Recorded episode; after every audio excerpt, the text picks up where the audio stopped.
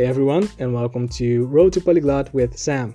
My name is Samuel. I'm a language enthusiast, and the purpose of this podcast is to help you learn a new language. I'll be also sharing experiences and tips, and also recording my journey into becoming a polyglot. So I hope you enjoy this episode. Hey everyone, in this episode, I'm going to talk about the most important quality in language learning, and that quality is confidence. I want to talk about three major points about confidence the importance of having it, that it's a skill you can develop, and how you can build that confidence for yourself. Okay, so first, why is it important? I'm going to make an analogy.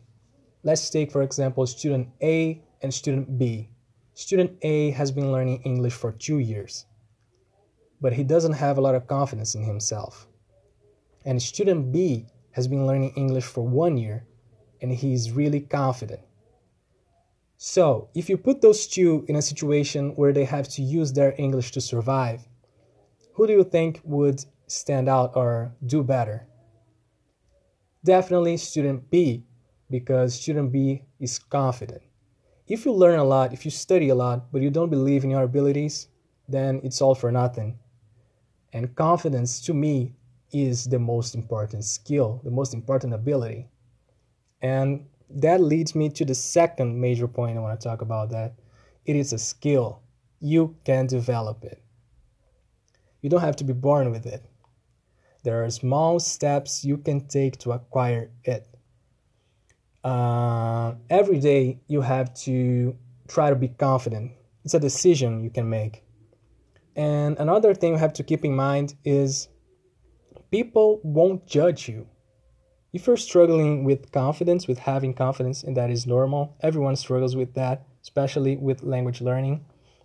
We have to remember that people aren't there like native speakers, aren't, aren't there to judge you they won't judge you. And if they do, they're just bad people. Don't take it personal, like it's their problem. But most people won't judge you. Don't worry about that.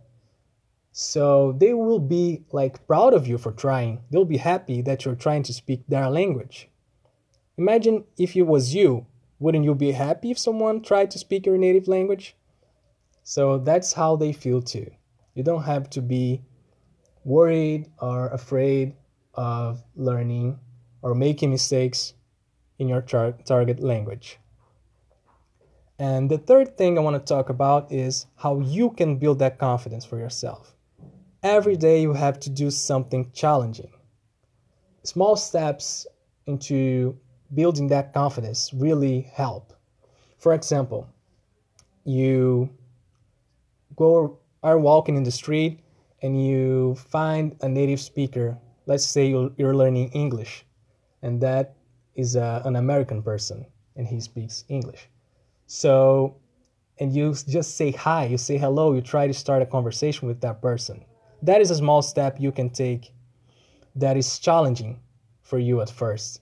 But that little step that you make, that little thing that you do, can help you build that confidence. And there are a lot of ways to do it with internet nowadays. You can use apps, and try to talk as much as you can. Try to talk about subjects that you don't master. Try to do things that are challenging. And remember, it's a long process. It's not something that's gonna happen overnight. So you have to do each day and every day, every single day. You have to practice having confidence and doing bold things that will help you build that confidence.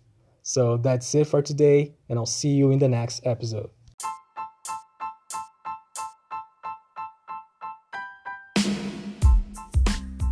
Thank you so much for listening to this episode of the podcast. I hope you have enjoyed it, and I'll see you in the next one. Have a great day.